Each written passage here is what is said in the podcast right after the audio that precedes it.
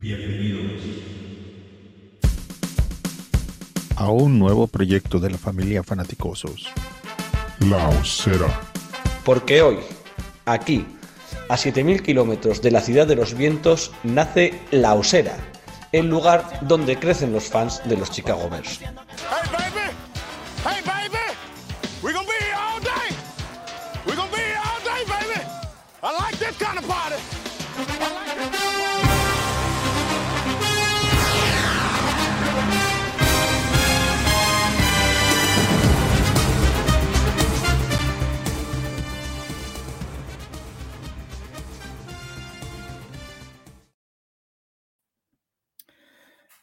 La semana 1 tocó victoria esperanzadora y contra pronóstico contra los San Francisco 49ers en Chicago. Pero en la semana 2 volvimos a la dura realidad y perdimos de forma justa en Green Bay, como viene siendo tristemente una tradición en los últimos años. Y llegó la semana 3 y la semana 3 llega con un partido de los a priori sencillos, aunque esa palabra en la NFL es complicada, es complicada, y llega con, con, la vuelta de un viejo conocido, de un muy viejo conocido, muy querido en la ciudad de Chicago, como es el gran Lobby Smith. Y para hablar de los Texans, vamos a tener a un invitado muy especial eh, que presentaré una vez que diga lo que tengo que decir, que es bienvenidos a la Osera, el lugar donde crecen los fans de los Chicago Bears.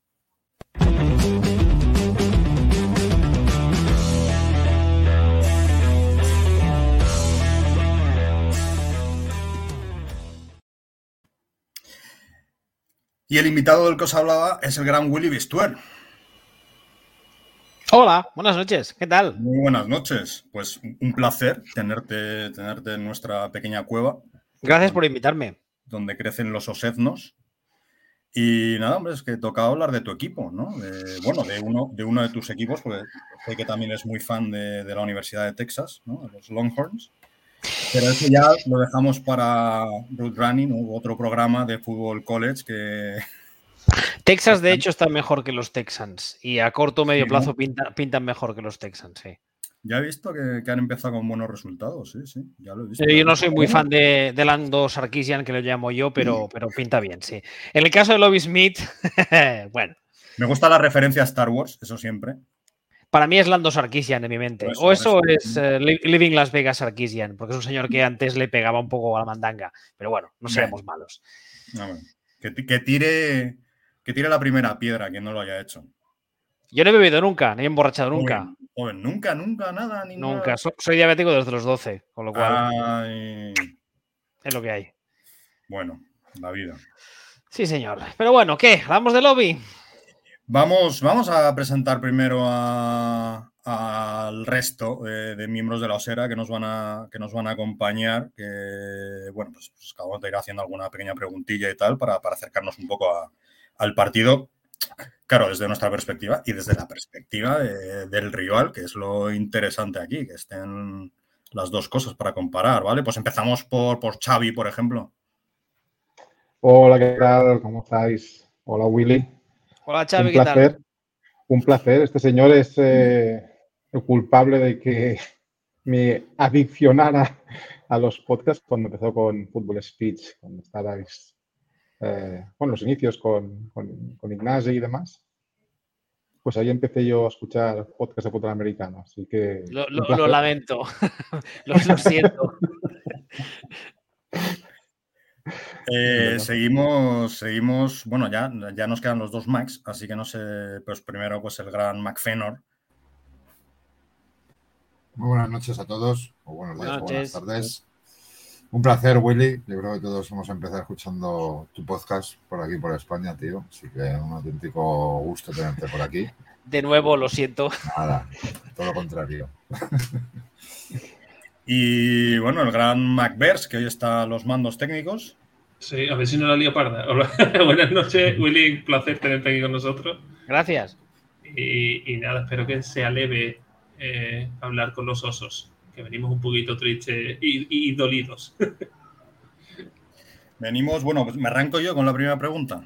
Sí, mira, antes, antes de empezar, por favor, eh, Oh, nos ha escrito el Serpico J-Data, que Hombre, y nos dice, Willy hablando de los Texans, esto sí que es drogadura. Y en la osera, en la osera nos gustan las instancias. No, no, no nos gustan eso, eso, pero- Pero sí nos gusta que haya que haya buena conversación y traer gente que es muy fans de sus equipos, porque nosotros somos muy fans del nuestro. Y claro, a veces ser tan fan eh, te crea una visión demasiado subjetiva de, ciertos asuntos. Es bueno tener una visión desde fuera, tal. Por ejemplo, ya empalmo y aprovecho, empalmo con la primera pregunta. Nosotros, nosotros, eh, que somos optimistas e ilusos por naturaleza, vemos que este es uno de los partidos más ganables de la temporada. ¿Cómo lo ves tú? Sí, sin duda alguna. De hecho, el, el primer partido ante San Francisco yo creo que no se puede tener en cuenta porque eso no fue un partido, como dijo Sion Ball ha- hace unos días en Backfield vacío, fue waterpolo, porque las condiciones climáticas fueran... bueno, Pero, yo- espera, espera, Pero- hay, que, hay que aclarar que el gran Sillon Ball, que yo le sigo y, y me río mucho con él y me parece un tío majísimo, pero es fan de los Packers. O sea, que Es las fan- cosas que es fan escribe de los- los con pinzas. es fan de los Packers, pero en lo que dijo tiene razón. O sea, de hecho, yo llevo 25 años viendo el NFL y no recuerdo. cre- Creo recordar que hubo hace mil años un, un Miami-Pittsburgh que terminó como 3-0, ¿os acordáis? ¿Fue, fue Miami-Pittsburgh? Algo Pittsburgh. Sé que eran Pittsburgh y era el Hinsfield y estaba fatal, pero es el último que yo recuerde en esas condiciones. Y ese hay que cogerlo un poco con pinzas. Pero luego, la semana pasada, es lo que tú decías en la intro, como perder para, para- perder contra los Packers para los Bears es un poco tradición. A ver, es que es muy complicado ganarles porque Aaron Rodgers es muy bueno. Es un zubao de la vida, las cosas como son, porque, parece que le falta un hervor. Y además ahora sabemos que también es de los que le da la mandanga raras, pero... pero sí. Exacto, pero además eh, dijo hace un par de días que él, que, que- que doble o nada, que sigue con la ayahuasca y que pa'lante. Me Que gustó que parece por que- lo menos aclarases el, el método de consumo de ayahuasca. Sí, porque no tenía ni puta idea. Yo con esas cosas de drogas, yo no soy, soy muy naif, nunca he tomado nada y entonces no tenía ni puñetera idea y a mí me sonaba que era algo como, sí, sí, al parecer se bebe y bueno, haces un ritual con un... La verdad es que lo lees y te entra la risa porque, bueno, con un chamán y tal. Bueno, da igual. El tema es que, el tema es que la semana pasada, pues eh, el partido sobre todo yo creo que se pierde porque en defensa los Bears mm, tuvieron muchos problemas a la hora de parar la carrera. Y claro, si le añades un running back eh, que, que te, te consiga resultados en cada carrera junto a uno de los mejores quarterbacks de los últimos 20 años, eso te va a destrozar sí o sí. Es Eso te va a destrozar porque- bueno, ya sabemos Claro. que los ciertos arbitrajes en Lambo también son un poco sospechosos. Que este holding que no se pita, este false start que no se pita. Lo- Los arbitrajes suelen, suelen ser mm, relativamente caseros a veces. Eso, de todos modos, eh, Suelen ser caseros y suelen favorecer al, al equipo más grande. O sea, hay ciertos equipos que ya tienen un estatus que no les pitan igual que otros equipos y bueno, cuando se juntan los dos factores, De todos modos, yo siempre No. cuando entrenaba, entrenaba a críos, siempre cuando se me quejaban de los árbitros porque perdíamos un partido por una jugada, lo que fuese, yo siempre les decía lo mismo. Si a esa jugada llegas ganando 24-0, claro, sí, sí, sí. eh, esa jugada da igual. Pero bueno, no. está claro que los Bears no pierden por los árbitros. O sea, pero es, quede es lo, que tú, lo que tú decías ahora. Esta semana yo creo que tenéis un partido muy ganable porque, porque Houston está en una situación mucho peor que, que Chicago. Yo creo que Chicago, por ejemplo, a mí personalmente, ya sabéis que los head coach de, de background defensivo no me gustan en la NFL moderna. Creo que, a no ser que tengan un staff ofensivo muy potente y muy, muy que se gestione muy bien a él mismo, es un problema. Yo creo que ya se está viendo con lo poco que llevamos que, que Justin Fields tiene talento, porque eso no lo duda nadie, que el talento físico estaba ahí, lo sabíamos todos, la temporada pasada ya lo vimos. Yo creo que en los pocos partidos que llevamos este año le hemos visto que está un poco más eh, centrado, por así decirlo. O sea, digamos que eh, corre mejor, o sea, corre, algo que yo digo también muchas veces, corre con más cabeza. Le ves correr, pero no le ves correr porque sí, correr en plan que hago improviso, sino correr para alargar las jugadas, correr para ganar primeros downs, eso es muy bueno. Y el caso de Houston eh, es un equipo que, que, como tú también decías antes, el tema de Lobby Smith, a mí es un señor que no me gusta. Yo creo que su currículum dice que no tendría que estar en la NFL, pero aún así encuentra mm, oportunidad tras oportunidad. Es una cosa que no entiendo. Supongo que se debe al hecho de que la NFL es muy endogámica a veces. Porque eh, acabó mal en, la NFL, se fue a la NCAA, acabó mal ahí y le han repescado. Y entonces lo sumas al hecho de que el año pasado teníamos un head coach que funcionó mucho mejor de lo que nadie esperaba y cuando terminó la temporada, como regalo, le echamos. Y dices, si precisamente lo que te interesa es tener un head coach que te, te, te ponga orden, o sea, que tengas un conjunto que al menos esté ordenado, que no tengas eh, problemas off the field, que el roster vayas puliendo talento, vayas uh, vía draft, vía agencia libre, eso te interesa ahora. Cuando tengas una base ya irás a por un head coach de posible nivel, más que nada porque los head coach de nivel, como es muy normal, te dicen, no, no, es que yo tengo cierto caché y no voy a meterme en según qué fregados. Yo soy un señor con mucho caché, ejemplo, Sean Payton, ¿no? Estoy yéndome al otro extremo, pero vamos, soy un señor con mucho caché y eso me permite exigir unos mínimos, con lo cual a un equipo que esté muy mal no te, no te dirán que sí. Pero si tú le planteas un roster que tenga cierto talentos, pues le que te diga que sí. Entonces, lo de echar a, a, Cooley para meter a Lovie Smith es algo que todavía ahora sigo sin entender. Las dos semanas que llevamos, yo creo que se ha visto que el equipo tiene muchísimas deficiencias.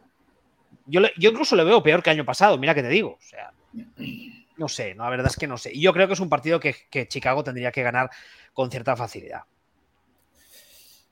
Veremos, porque después en la NFL pues, puede pasar cualquier cosa, un domingo cualquiera, eso. Eh, siguiente pregunta, ¿quién se anima? Estaba mirando yo los últimos enfrentamientos que hemos tenido con ellos. En los últimos 10 años, solo tres veces. En 2012, 2016 y 2020. Claro, de los tres, diferencias distintas. De los tres solo hemos ganado el de 2020. Bueno, yo estoy mirando estadísticas. Yo estoy mirando estadísticas ahora. Y Claro que las estadísticas son muy frías, ¿no? Pero David Mills, 417 yardas de pase. Justin Fields, 191.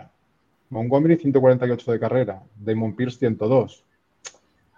Eh, Brandon Cooks, 136 yardas de recepción.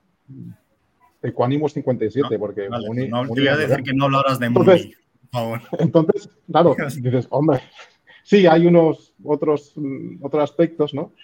Que te hacen pensar que va a ganar Chicago, pero cuidadito, porque es un partido bastante trampita, veo yo, ¿eh? Yo, a mí lo que, me, lo que me llama la atención, justamente en el, si me permitís, hashtag la promoción, en el canal de noticias que tenemos, esta, esta mañana he sacado una que es que vuestro, el que debería ser vuestro center titular, que es uh, Lucas Patrick. Lucas Patrick, gracias, en, en, el entrenamiento de hoy es jueves, ¿verdad? Sí. El entrenamiento de, ayer ya volvió eh, a entrenar con cierta normalidad y empezó a dar snaps, con lo cual la idea es que juegue. Claro, ya le han quitado la férula de protección que tenía en la mano y ya puede hacer snaps y veremos a ver, ojalá vuelva al center el, el domingo porque Mustifer Claro, recuperar a tu center titular es importante per se, pero si encima lo haces con un equipo que yo creo que está corriendo bien, porque la semana pasada tuvisteis dos corredores que los dos hicieron cositas, sobre todo, más que mirar el total de yardas, hay que mirar la media por carrera, ese tipo de, estadísticas un poco más avanzadas. Y luego estáis, vais a jugar contra un equipo que tiene, ha tenido muchos problemas en dos semanas para parar a los corredores rivales. Con lo cual, en principio, si sumas dos más dos, la balanza se tendría que decantar mucho a favor de Chicago, creo yo, vamos. Sí, nos dice, nos dice Serpico. En la NFL incluso Van Dyke ha sido head coach y no descarto que vuelva a serlo. Por favor, en Chicago no. En Chicago no, en Chicago no. Yo te quería preguntar, eh, viendo un poco el año pasado que fue un poco desastre de Houston, eh, el único que es, digamos, se puede salvar es, Brandon Cooks, pero este año tampoco ha empezado, digamos, muy, muy bien. ¿Qué le pedíais en esta opción a los Texans y que no os han concedido? aparte de, la contratación de Lobby Smith, de la que antes hablaba, eh, por ejemplo, se, ascendió a Pep Hamilton, que era el, entrenador de quarterbacks, y se le ha ascendido a coordinador ofensivo, que es el señor que en su día pulió y hizo rendir al máximo a Andrew Black en Stanford, con lo cual ese movimiento me pareció muy sensato. Y yo creo que lo que, lo que yo al menos les pedía era mejorar un poco la línea ofensiva. Estas dos semanas hemos tenido muchos problemas, sobre todo por, los, por los eh, el edge, por el exterior de la línea ofensiva. La semana pasada a Mills le presionaron constantemente. Yo creo que la idea, pese a que se barajaron varios nombres, la idea de haber mantenido a Mills como quarterback titular y no traer a nadie que le pueda dar le pueda dar hacer competencia, digamos, es buena idea, me parece una idea muy sensata, más que nada porque lo que se, ha dicho muchas veces estos meses, que la clase de draft del año que viene viene repleta de, de quarterbacks, con lo cual este año juegas con él, ves lo que tienes y si realmente crees que no tienes nada, pues el año que viene vas a por un draft. Ahí bien. Yo hubiese apostado más por algún, algún skill player que le ayudase a, crecer, porque lo hemos visto muchas veces. Por ejemplo, ahora voy a poner un ejemplo muy, muy extremo, pero eh, el de Buffalo, Josh, uh, Allen. Exacto. Cuando traen a Stefan Dix, el, salto de calidad que da es brutal de un año para otro. Pero es, es, es acojonante, es la noche y el día. ¿Por qué? Porque no solo en el rendimiento de un quarterback, sino también en su confianza, el hecho de saber que tienes un tío que le tiras una mandarina y te la baja, eso hace mucho. Entonces, claro, si tú tienes en los, el, cuarto de receptores de, Houston, ahora mismo el, más destacado es, es, Cooks. Pero ¿cuántos años tiene? O sea, Cooks está para jugar en, está para jugar en el, en, el, en el slot, si tú quieres, pero como complemento de un flanker que, arrastre eh, defensas. No para jugar solo como titular número uno. Collins tampoco ha terminado. Yo creo que tenéis cierta esperanza, ¿no? A lo mejor en Nico Collins, o, que se le está pidiendo mucho al tener solo a Cooks ahí de, ayudante. O si le veis bien. Yo, yo es que el problema que, veo es que no, no hay ningún receptor que, o sea, ni receptor ni Tyren, porque, porque no hay ninguno, ningún skill player que realmente le vea capaz que llame a la defensa. Exacto, de arrastrar defensas y de facilitar un poco la, labor al resto y a, Mills, claro, por, extensión. No yo no veo a nadie. Es un ejemplo como el de Tua, ¿no? Este año le han traído a Hill y mira, mira el partido que hizo. Bueno, el partido no, el último cuarto que hizo a ver. Eh, la, confianza que te da tener una estrella de receptor que le pegas una mandarina y el tío está ahí ya hace media hora para recibir ese pase. Pero es que además tiene a Weidel también, ¿eh? Sí, sí. Es otro que, tal, es que tiene dos receptores muy buenos. Entonces, claro, así es fácil. Y, y, el, y el Tyren no me, no me desagrada nada, ¿eh? Que no me sí, que sí, Lo, lo, el problema de Gesiki es que le, están que le están pidiendo que bloquee y el tío se niega a bloquear. Entonces ahí tienen una pelea. No, que, nunca lo ha hecho. O sea, ni claro que no, no su, tampoco su fuerte. Claro, tú tienes un tío capaz de hacer 150 yardas, ¿qué demonios le tiene bloqueando? O sea, pero ¿qué tipo de locura es esta? Ah, el, problema es que el sistema de, Miami, que en principio deriva del sistema de, San Francisco, pide que el Tyren bloquee bloquee bien. Entonces, claro, tienes a, un, tienes a que lo estás poniendo a hacer algo que, no se le da bien o, no, o no, no, sabe hacerlo. Entonces, lo suyo sería traer a uno que sea un puro bloqueador, lo metes ahí, aunque sea fácil para la defensa leerlo, y sacas a, al otro a bloquear, a, recibir, incluso abierto. Eso, por ejemplo, es lo que hacen los Niners con, con Kirill muchas veces. Sí. Mm. En, teoría, eh, también es escuela Shanahan y también quiere llevar los tiros por ahí mm, cuando se decida empezar a funcionar la cosa. De momento es que no se, no se ha visto mucho. Pero bueno, McFenor, ¿tú alguna preguntilla?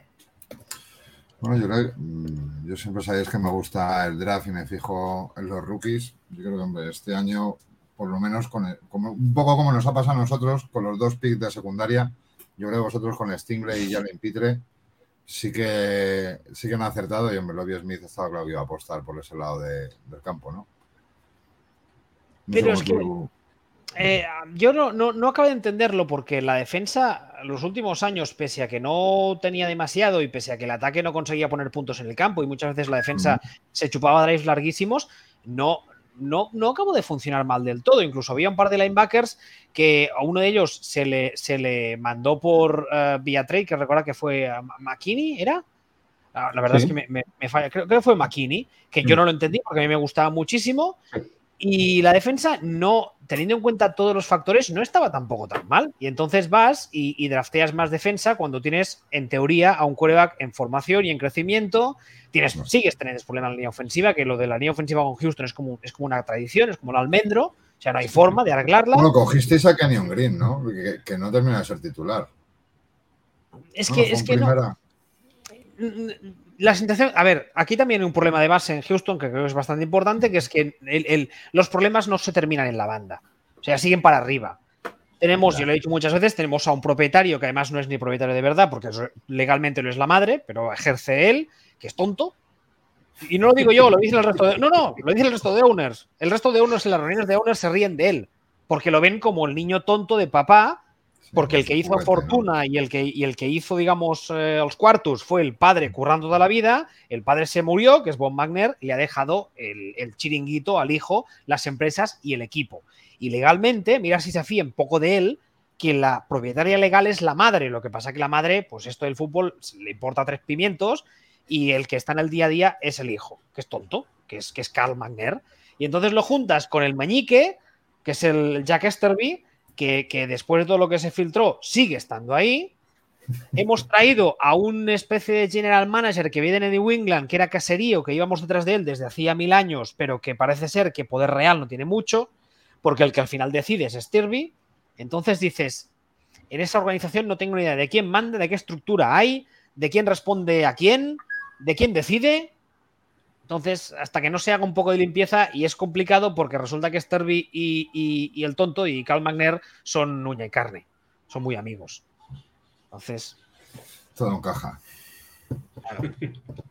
Pero nos decía, vamos a leer un poquito aquí, por ejemplo, nos decía Sergio Sánchez hablando de los Bears, grandes chicos, un día más, creo que una vez afianzada la OL, difícil, y la carrera, y la carrera empezará en las big plays y a partir eh, de los... Play action, perdón. Eh, el otro día lo que intentaron se falló, pero ya entrarán. Yo viendo el otro día, dudo, sinceramente, que si no cambia un poco la cosa, siguen intentando lo mismo y seguirá fallando porque es que no había nada. No se te escucha, Mario. Muy claro, Mario. Yo creo que nuestra OL tampoco ha estado tan, tan sumamente mal como se esperaba. Y que recuperar a Lucas Patrick en el center puede ser el, boost que necesitamos para que empiece a, funcionar mejor. Eso espero. Yo como, bueno, sé, quiero ser optimista en, este sentido. A mí no me, no, tampoco me desagradó las dos jornadas que hemos visto. insisto que la primera hay que cogerle con muchas pinzas, pero la semana pasada tampoco me, me, disgustó la forma en la que corristeis. O sea, algunas jugadas ¿Qué tal defendéis la carrera? Mal, nosotros muy mal. No, no, lo digo en serio, nosotros muy mal. Claro, claro, es lo que decía antes, vosotros recuperáis a vuestro center, no estáis corriendo mal, tenéis a dos correderos, eh, corredores, que eso es importante porque ya no solo el hecho de que puedas, puedas eh, ejecutar tipos de jugadas diferentes, sino que se dan descanso. Claro, es muy importante, no es lo mismo tener a un tío que está corriendo cada jugada que tener a dos. Sí, y además tenemos dos corredores y este año por fin eh, han oído nuestras plegarias, tenemos un fullback. Tenéis fullback. Y, un QB que sabe correr. Y un QB que corre, ¿no? Bueno, o que huye también. Bueno, sí, me A veces huye, pero. a mí no. A mí, ya te digo, eh, no, lo, poquito que hemos visto hasta ahora no me parece que corra mal. O sea, creo que, que tiene bastante, bastante cabeza a la hora de correr. Lee bien el campo. Eso, si le sumamos al hecho de que recuperáis al center titular, que en teoría la línea tiene que funcionar un poco mejor, o tiene que estar más ordenada, porque también decimos muchas veces que el center es el que muchas veces hace traductor entre lo que, lo que ve delante, el quarterback y el resto de línea, y, asigna bloqueos, etcétera. Eh, a mí el, juego de carrera de Chicago no me disgusta. Yo, a mí lo que me gustaría ver es que el equipo, vía playbook y vía play call, ponga a Fields en eh, situaciones en las que como pasador pueda, pueda rendir mejor. O sea, yo creo que no es tan malo como, como mucha gente cree. Yo creo que del año pasado a este, con solo dos partidos, ya se ha visto que ha mejorado. Yo le veo, le veo, incluso mecánicamente, le veo más trabajado, le veo más, más, más estable. Y yo creo que el hecho de ser un corredor eficaz evidentemente ayuda al pase, porque como defensa no sabes lo que tienes delante y lo que van a hacerte, es una putada muy gorda. Sí, sí, sí, sí. Entonces. Eh, ¿tú, qué vienes, tú que, bueno, eres experto en quarterbacks, eh, háblanos un poco de, los dos, del nuestro, pero también del vuestro, de Mills, ¿cómo lo ves? A mí, Mills, la verdad es que la temporada pasada me, me, sorprendió gratamente. Había leído algunas cosas de él, cuando sale al draft, evidentemente cada uno, creo que esto lo hacemos todos, cogemos los draft reports de nuestro equipo que ha escogido y, vemos, ¿no? El día después. Entonces, yo estuve leyendo cosas. A mí me gustaba una cosa que leí en varios eh, draft reports y es que decía que eh, tanto el fútbol IQ como el, IQ, digamos, fuera del campo, eran, eran, muy altos. Era un tipo que era capaz de procesar mucha información, que los playbooks eh, en Stanford habían sido bastante complejos. Y la verdad es que si nos fijamos en el crecimiento que hizo de la semana, de la primera semana que juega, la última temporada regular, teniendo en cuenta el, como dicen ellos, el shit show que tuvo alrededor, el crecimiento fue muy grande. A mí me pareció que fue un crecimiento exponencial y me gustó mucho lo que vi de él. Entonces, creo que es un coreback que, pese al físico, tú lo ves, es un tío grandote, no se mueve mal, no es, no es Justin Fields, ni es un coreback corredor, pero no se mueve mal, que eso, eso es un plus que siempre está bien, en la NFL moderna sobre todo. creo que tanto en corto como en largo no tiene muchos problemas, de brazo va bien. Ah, las lecturas que hace no me parecen, o sea, muchas veces lo que, lo que le veo los problemas es un problema de ejecución que no de lectura. Y eso es más fácil corregirlo. Porque si tú tienes un coreback que quiere ponerla en, en, este punto y se queda corto, se va en largo, tú le puedes decir, a ver, ¿qué estás haciendo mal mecánicamente? Vamos a corregir eso. Pero si tienes un cuerva que te la lanza en triples cobertura por norma porque es tonto el culo, con perdón, eso es muy complicado de arreglar. No, porque hay muchos quarterbacks en esta liga que muchos... muchos es difícil de arreglar. Claro, Kirk Cousins el otro día. Kirk Cousins el otro día se lanza varios pases que dices, ¿qué ha leído? Pero Kirk Cousins, yo creo que es un problema de, algún tipo de miedo escénico porque le pasa eh, cuando son partidos en prime time. Después lo ves jugar a las 7 y juega de putísima madre. Y eso, eso sí, eso lo ha dicho mucha gente. Eso lo ha dicho mucha gente y es posible que sea verdad, que sea un problema de presión. Pero bueno, da igual. Hay muchos ejemplos de muchos corebacks que tú estás viendo en la jornada regular y ves lo típico, aunque tengas puesto el red ¿no? Eh, intercepción en tal partido. Tú ves la intercepción y dices, ¿qué lanzas ahí anormal? Pero si tienes a 18 tíos del otro equipo, ¿qué no ves que la camiseta es diferente? Tonto el culo, ¿no lo ves? Y la, y la lanzan igualmente, intentan forzarla. Entonces, David, Davis Mills, yo creo que errores de esos no comete, lo que pasa es que comete errores de ejecución, pero eso me preocupa, entre comillas, menos. Y Pep Hamilton a mí como coordinador y como play caller me gusta bastante. En el caso de Justin Fields, yo creo también que la progresión de los pocos partidos que vimos año pasado a este, a mí, insisto, lo poquito que hemos visto me parece que es una progresión muy, muy, eh, muy rápida. O sea, yo el año pasado, cuando empezó a jugar las primeras semanas, le veía como un pollo sin cabeza. O sea, que no sabía dónde pasaba, no sabía dónde corría, no sabía qué estaba haciendo, ni dónde tenía la derecha ni la izquierda. Y en cambio, estas dos semanas le he visto mucho más, mucho más sensato en sus decisiones. Yo creo que el hecho de que toda esta offseason de en medio los Bears hayan dejado muy claro que es su quarterback y no hayan ido a por ningún eh, free agent, ni hayan ido a por ningún trade, ni una mandanga, ni ningún quarterback en el draft, le ha ayudado muchísimo. Porque no, o sea, no podemos obviar el hecho de que para un quarterback es vital eh, sentirse querido, aunque sean un poco moñas, pero entendedme. ¿Vale? Entonces, claro, eh, yo creo que está, yo creo que está, está creciendo bien. Tiene a, a que no deja de ser un playbook moderno, un playbook como play caller además, tiene, tiene tenía cierto caché cuando se le fichó. Evidentemente, es un coordinador que también le falta crecer mucho. Que eso es interesante cuando tienes un coordinador y un quarterback jóvenes que puedan crecer juntos, porque el playbook crecerá, digamos, eh, irá de la mano con lo que les guste a ambos hacer y con lo que se sientan cómodos, pero claro, hay un, hay un, hay un periodo de crecimiento que está ahí que no puedes obviarlo, no vas a pasar, a pasar de 0 a 100 en dos semanas, eso es obvio. El otro, una pregunta. El otro día oía a Trent Dilfer en la radio de Chicago y decía que una posible ayuda para Justin Fields era darle lecturas pre-snap, o sea, como ya, como ya he hecho, decirle, bueno, esta tu lectura pre-snap es esta y ahí, ahí, va la bola. Yo me quedé un poco como, what, esto es NFL, esto es un poco piwi, pero bueno. Tú esto lo verías una cosa mm, aplicable, ya no digo sensata. No, no, Ah, lo de las lecturas pre-snap ah, hace años se hacía en la NFL también y suele ser un desastre a no ser que tengas una lectura muy clara y tengas un tío que físicamente tenga un cañón por brazo. Por ejemplo, en su día yo me acuerdo el año en el que, en el que Michael Vick en Atlanta fichan a Jim Mora y Jim Mora nada más llegar dice, no, no, no vamos a hacer cosas complicadas y vamos a, hacer lo que sabe hacer Michael Vick. Y Michael Vick te mete unos cañonazos que como te pilla el balón te, te, descojona, te arranca la cabeza, y entonces ahí sí que había muchas lecturas uh, pre-snap que eran, esa y ahí pues algunas funcionaban. Yo lo que sí creo es que lo que, se hace mucho en la NFL, y creo que es buena idea en este caso, es simplificar la ofensiva. Tienes un cuerva que atléticamente es capaz de moverse bien, ¿no? Pues le das, por ejemplo, eh, una jugada que yo en mis playbooks he tenido toda la vida del mundo mundial. Fake de dive o fake de carrera por una puerta interior. Cuando el quarterback ha hecho el fake, ha de leer al Mike. Si el Mike pica con el fake y tira para adelante, significa que detrás tienes un hueco entre el Mike y el safety. Ahí sueles meter un slant o un post más cerrado. Y entonces el quarterback lee. Si el linebacker pica al, al dive y baja, le metes a su espalda. Si el linebacker no pica y tira para atrás, el receptor tiene que correr por delante del Mike y recibir delante. Lo que pasa es que eso a muchos receptores no les gusta. Porque claro, recibir por delante del Mike, ¿qué significa? Que te vas a llevar, vamos, te vas a llevar.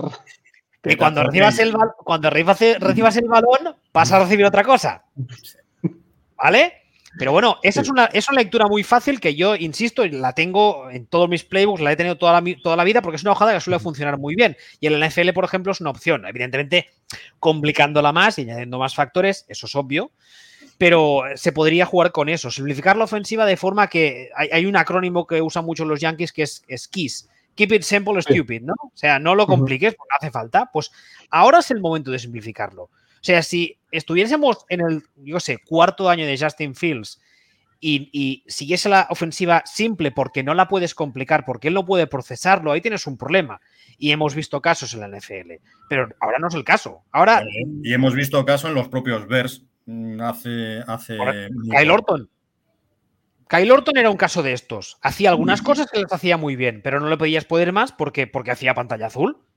Para que a la que complicabas el playbook o complicabas las lecturas, el hombre se perdía, ¿vale? Entonces, a, efectos prácticos, para mí, este es el primer año de Justin Fields. El año pasado casi para mí no cuenta. Este año tienes un, coordinador ofensivo como Dios manda, le has puesto desde el primer momento, en teoría has intentado arreglar lo que tiene alrededor, tienes al, al, tipo este de nombre impronunciable, al Brown, ecónimos, no, el San. cuidado, cuidado, que, sale Mario una mano así por el lado y te San, San, Faraona Lola Flores, ecuánimos, algo así, no sé cómo se llame. Entonces, claro, insisto, le vas dando herramientas poco a poco. Ahora empiezas desde una base muy simple y poco a poco, ya no, ya no cuando termines el año, sino durante el año, durante la temporada esta gente hace meetings y trabaja, no se vende domingo a domingo, entonces vas añadiendo cositas. Pero no lo de las lecturas eh, pre-snap, prefijadas, yo lo veo receta para el desastre. Yo tampoco lo veía. ¿eh? Voy a leer unos mensajitos. Mira, David eh, Moro nos dice: Suena un partido no tan complicado para los Bears. Si no cometen errores mentales, deberíamos tener una victoria, un Victory Monday. A ver, a ver si. Pero es, yo veo este partido que. El que comete errores se va al hoyo. Es que se ve más. Yo lo veo más parejo de lo que pensaba. O sea, este partido mm, yo creo que va a servir de un poco de termómetro para calibrar la fortaleza mental del nuevo staff y de los Bears. Vienes una derrota dura entre el eterno rival. pues a ver si se te ha metido eso en la cabeza y sales acogotado o no. O pasas página y este es un partido ganable y vamos a ganarlo. Entonces, me parece interesante ver eso y Luego tenemos a, a, Nasle que nos saluda, nuestra chica ver del otro lado del, del lobo. Sérpico.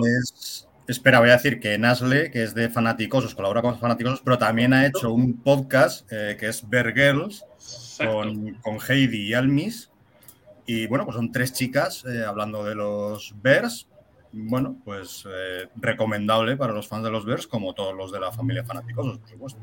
Correcto. Luego Sérpico eh, confirma, correcto, Willy, fue McKinney que lo traspasaste a Dolphins. Y luego te dice, y a Zach Cunningham lo enviaste a Titan el año pasado. Eran dos linebackers que a mí me encantaban los dos y que además fueron casi, casi, no te dieron robo del draft porque venían con cierto caché, pero sí que habían pasado un poco under the radar y encima cuando los tuvimos nosotros rindieron de la hostia.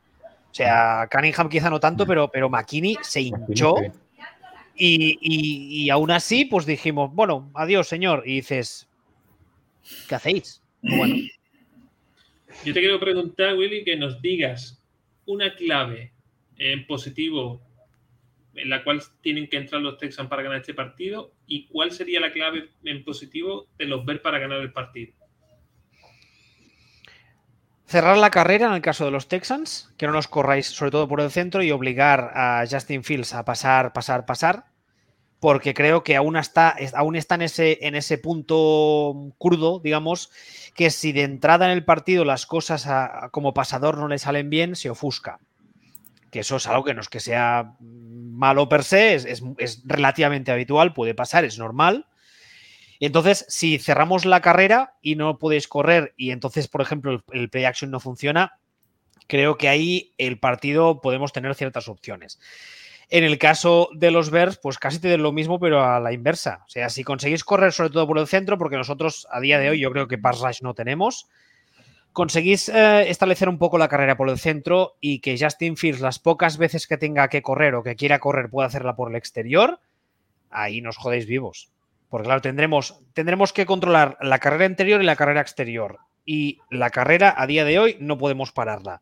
Si encima nos, nos das todo el campo a lo ancho para parar, eh, va a estar muy complicado.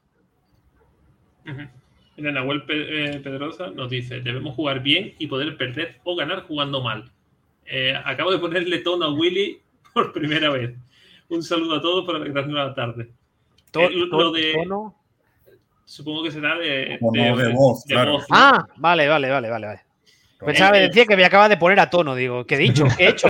¿Qué he sido? El, tema ese de jugar bien eh, y poder perder o ganar jugando mal, esa frase es de fútbol de el campeón gana los partidos jugando bien, jugando mal. En este caso yo creo que los Sí, en todos los deportes. Pero mira, este mira, mira, los Rams esta semana. Sí. Creo que me he ido, ¿no? No, no, estás ahí. Es en todos los deportes, en todos los deportes el equipo, un equipo que es capaz de tener un plan B y cuando las cosas vienen mal dadas, seguir ganando el partido, eh, lo tiene todo de cara, claro. Lo que pasa es que en, nuestro caso no estamos en ese En nuestro caso es que no estamos ahí, estamos en reconstrucción, todavía nos falta tener el plan A como para tener además un plan B.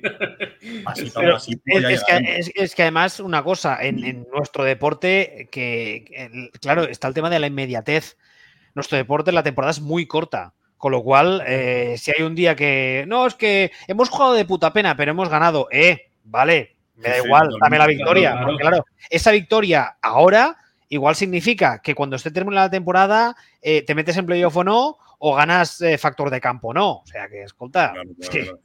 además, que. Pero no solo eso, es inmediatez no solo en la, en la temporada, sino que además es un deporte que, en que muchos profesionales juegan muy poco tiempo, que tiene una duración de dos, tres, cuatro años de carrera como mucho, y que las ventanas se abren y se cierran muy pronto, menos para los cabrones de los patrios de Brady, que es la anomalía brutal de este deporte. Lo normal es que, que una ventana de oportunidad de ser contendiente, de ser eh, competitivo de cara a ganar el título eh, te dure solo unos muy poquitos años. además que nuestra conferencia, en la nacional, en los playoffs, están muy baratos. Este Ahora sí. Este año Esos partidos que se ganen jugando mal pueden ser, como dice Willy, clasificados para playoffs. Además, de cara al año que viene, eh, os queda una, una ah, división bastante interesante, porque el, Hierbas en principio se va. Ojalá. Tocamos madera.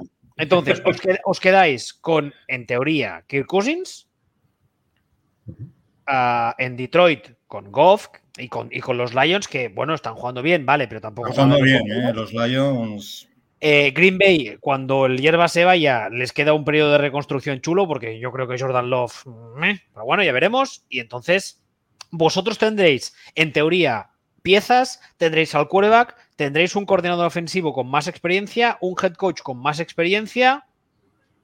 Y, una, y una burrada de dinero eh, para gastar, porque es el cap más alto de...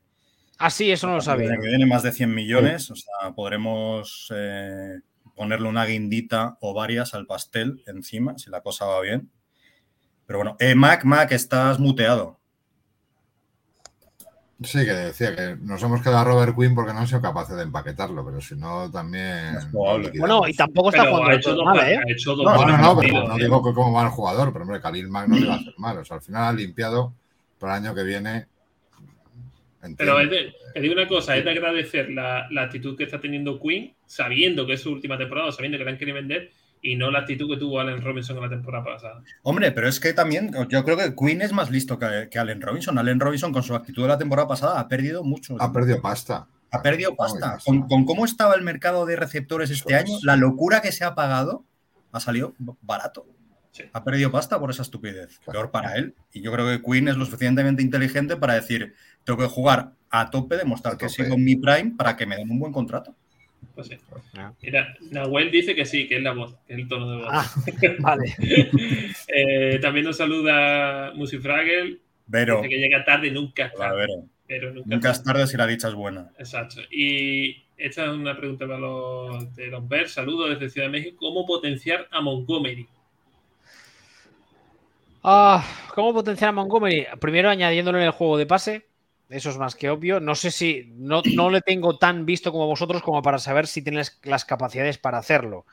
Pero todo lo que sea un corredor que sea peligroso también por fuera de la caja, eso le añade, mm, paradójicamente, mucho más valor como corredor por dentro. Claro.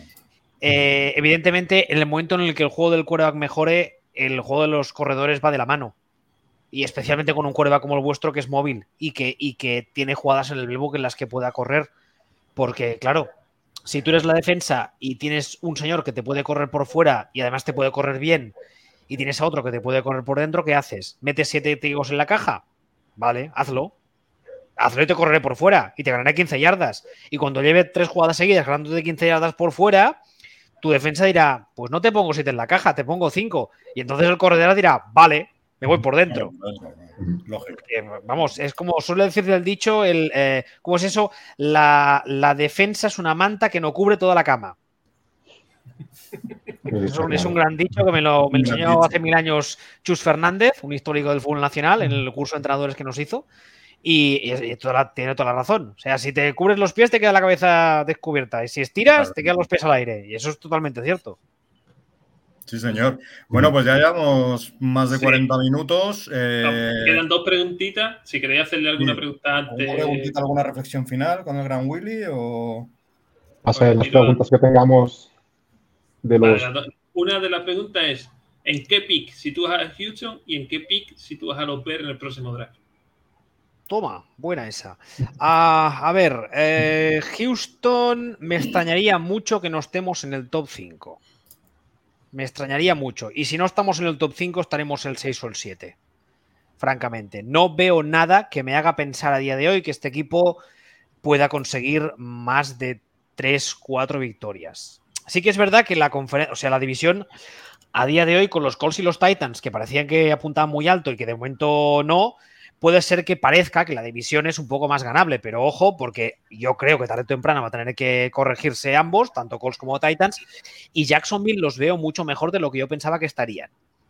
No sé cómo terminarán el año, pero ahora mismo les veo mucho mejor. Así que Houston, yo, si me dices que será top 5 año que viene, te digo que es bastante, muy probable.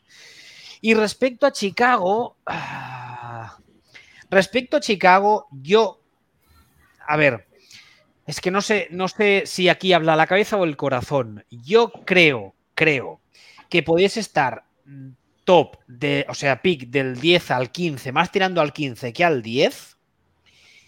Y me gustaría, o, o- o si, o si habla el corazón, creo que podéis estar del 15 al 20. Pero lo del 15 al 20 ya es en plan porque me gustaría, porque este equipo me cae simpático, por lo que sea. Pero yo creo que algo, un- un- una, una predicción razonable es pick del 10 al 15. 10 al 15. Sí. Más o menos, más o menos lo que hablábamos en la acuerdo. Sí, sí. 7, 6, 7 victorias que te planten ahí en el 15, del 15 al 20, lo que normalmente hemos hablado aquí en la acera, porque tampoco vemos a los Bears un equipo para hacer pick. Sí, que te puede dar pick 2-5, pero creo que hay equipo y calendario, sobre todo, el calendario que tenemos para. para A ver, si, si tenéis un pick 5 y la gerencia no se vuelve loca, que yo en principio creo que no lo haría, es un draft cojonudo, porque vienen muchos quarterbacks y hay muchos equipos dispuestos a ir por un quarterback, hay muchos general manager tonto el culo, con perdón. Entonces, es en plan, sentarse a esperar y decir, mm, nene, que me lo quiten de las manos, ¿sabes? y que venga alguien y te dé, yo qué sé, un receptor, o te dé un pass rusher, o te dé tres picks. Entonces, eh, bueno, eh, sí, claro, la temporada ha sido un poco una putada porque habréis, perdido, habéis ganado muy pocos partidos, vale. Pero si se sabe gestionar ese pick alto, teniendo en cuenta que yo creo que ya tenéis al quarterback, que como decíamos ahora ya tenéis algunas piezas, es una situación muy interesante si se va a explotarse. Sí. Y ya para acabar, vamos a hacer nuestra rondita de marcadores eh, a ver esta jornada. Si quieres, dejamos a Willy en el medio, como somos dos de los Bears. Willy que, que diga el tercero y para acabar los otros dos de los Bears, ¿vale? Si queréis, empiezo yo. Muy bien. Yo voy a decir que ganan los Bears y creo que que el marcador yo creo que va a ser un 21-3. Eh, voy yo, voy yo. Vamos, vamos así por el orden en el que estamos. Eh, yo, yo también creo que este partido lo ganan los Bears. Marcador no me gusta poner porque no suelo acertar ningún número, pero vamos, eh, no, no, tan exagerado como el que has puesto. A lo mejor un 24 14. ¿Me toca? Te toca, Willy. Yo, yo digo uh, Chicago y diré 27-14. ¿Eh? Muchos puntos veis en un partido. Eh, yo no veo tanto ataque. Yo, y aparte, al final las distancias entre la mediocridad no pueden ser más de una anotación. Yo creo que vamos a un 17-13. Xavi, ¿tú para cerrar? Yo digo un 19-7. Para ver también. Para ver, sí, sí, sí. Pero es que no veo esta ofensiva marcando muchos puntos. Gana Texans seguro. Ahí hay unanimidad. Por eso, gana Texans. Ah, Mira, los dos últimos. Esto es los, dos, los dos últimos comentarios, Nahuel nos dice ¿En cuánto nos cuenta un francotirador para Papa Rogers? no me conformo. No, no, no. En la osera estamos en no, contra no. de la violencia. En es el cierto, deporte. va- va- a ver, es cierto que en el último partido me faltó ese penalti de haberle dado un castañazo cuando no viene a cuento, que no se lo dimos, estuvo muy tranquilito. Eso Oye, oye, oye, eh, podéis hablar con una chavala que creo que está en Utah, que dice que va Eh. haciendo bombas nucleares. Sí, Podéis hablar con ella, a ver si, si os hace un precio razonable. ¿eh? Algo, algo pequeñito, lo podéis Lo mandáis por el buzón. Tendría que ser muy pequeñito porque Green Bay no está tan lejos de Chicago. Entonces, a lo mejor el viento nos lo baja, la radiación tal. Bien visto. ahí. No, no, no, pero yo creo que no hace falta llegar a esos extremos con, con echarle un par de gotitas de laxante en la ayahuasca. Ya estaría. Sí, Y mira, para terminar, vamos a soltar la preguntita que le dice Serpico para Willy. ¿Crees que tus Texans irán a por un QB en el próximo draft o la apuesta por David Mills seguirá activa? Hombre, yo, yo creo que esa es la pregunta antes de empezar esta temporada ya. Porque creo que todos tenemos claro que, como he dicho antes, llevan los expertos diciéndolo hace muchos meses, que es un draft con muchos quarterbacks, bla, bla, bla. Y a mí me da miedo que, teniendo en cuenta que, que Davis Mills no creo que va- vayamos a poder evaluarle este año como, como deberíamos, me da mucho miedo que la gerencia diga, "Eh, no sirve, a tomar por saco, me voy a por otro. Y volvamos a empezar el ciclo de putrefacción, eh, jodiendo la vida a un chaval joven que en vez de llamarse Mills se llame Johnson o se llame Steven o yo qué sé. O Manning, ¿te imaginas que llegue Manning? ingenuo, con El- todo el- su futuro por delante. No, El Manning. Manning, Manning Manning, lo voy a lo voy a sufrir o lo voy a gozar, no lo sé. En, en Texas el karma es muy puto, el universo es muy cachondo. Sufrí al tío durante 10 años en la división, me metí con él hasta la saciedad y así que el universo ha dicho, ah, pues sabes qué, pues mira, Pues hay un chaval, exacto, ¿no Vaya. querías caldo? Pues toma dos tazas. Pero bueno, oye, si, sal- si sale bueno, pues, pues oye, a tope de Manning, yo de, de- de los Manning de chiquitito, De ¿sabes? esas historias que tienen los americanos, ¿eh? que ya desde los 14 o por ahí le estaban endosando universidad a este chico. Como luego no, no triunfe. Bueno, Lo de, lo de este chaval da para un programa entero y la verdad Sí, es que empieza a ser un poco enfermizo el seguimiento que se está haciendo, que no es ni, ni medio normal, pero bueno. Imagino que va con incluso en la reclutación de este año de, de Texas ya dicen, bueno, claro, pero ¿para qué coger este quarterback si, si en dos años está, está el nietísimo por aquí? Por cierto, un, un tema off topic, ya que hablamos de los Manning, no sé si habéis visto el vídeo de Chad Power de Eli Manning. Si os queréis echar una risa, buscadlo, porque es, va a la, a la, a la Universidad de Penn, de Penn State. Penn State, sí, Penn State. Penn State, un tema este de reclutar a jugadores para, para la universidad y demás. Pedlo, por favor, porque es súper bueno. Oye, hacemos una cosa, eh, lo ponemos ahora en la cuenta de Twitter de la Osera. Perfecto, sí, claro. Vale. Ahora, cuando eh, nos despidamos, voy a intentar subir ya el, el podcast para que lo tengáis hoy. Así que. Bueno. Pues oye, hoy nos ha quedado un poco larguito, la verdad, pero yo creo que, que bastante interesante. Da gusto hablar con, Oh. con una persona que sabe, para variar, a diferencia de nosotros. Y nada, pues yo creo que aquí ya nos vamos despidiendo. El martes volveremos con el postpartido. El jueves que viene volveremos con la siguiente previa. En medio habrá una osera fuera del pocket con otros temas, ya no tan de los Bears, sino más de, de toda la liga. Francotiradores, ayahuascas, esas cosas. Tiradores de ayahuascas, eh, pepinos nucleares, eh, laxantes, etcétera. Y bueno, ya no nos queda nada más que decir, ¿no? Tu frase. Pues no. Ah, mi frase. Vale, vale. Bueno, agradecer, agradecer a Willy que haya hombre. estado aquí con nosotros. Por supuesto, agradecer a Willy, que es un, un veterano y un grande de la comunidad TM. Un, eh, cheño, que un, haya- cheño, un cheñón mayor, soy ya. Como, como la mayoría de los que estamos aquí, por otra parte. rozando el Eh. Sí, casi, casi. Ahí estoy. Eh, poca coña, que en menos de qué día estamos. Casi en un mes clavado cumplo 41, ¿eh? Así que un respeto a las canas, cabrones. Ojo, siendo Libra, ¿no? Eh, soy Libra de último día, sí. Pues yo soy del 2 de octubre. Libra del- Ah, ahí estamos. Los libras del último día es, eh, suena a la iglesia a la que se va a apuntar Rogers cuando deje la. Te lo iba a decir. Con, con túnicas, a, con túnicas a juego. Sí, sí, con la O sea, eh, eh, eres del 22-23, ¿no? 21. Uy, mi niño, es del, mi niño es del 24, o sea que imagínate, ahí voy. Uy. Es, es Escorpio. Sí, sí. Unos, pocos menos también. Sí. Bueno, pues Bueno. chicos, eh, muchas gracias, Willy, por, por pasarte por aquí. eh, A vosotros. Muy interesante, muchas risas, nos lo hemos pasado muy bien. Eh, al resto ya sabéis, ya os lo he dicho antes, eh, próximo martes, próximo jueves, probablemente el miércoles fuera del Pocket. Y que nos sigan, que están aquí abajo en las redes sociales. Seguíos, seguidnos en las redes sociales, están abajo, el Twitter, la Osera Fan, eh, tenemos Instagram también, ahora os pondremos el vídeo del que hablábamos. Y ya sabéis. ¡Vamos, osos! Hasta luego. Adiós. Chao.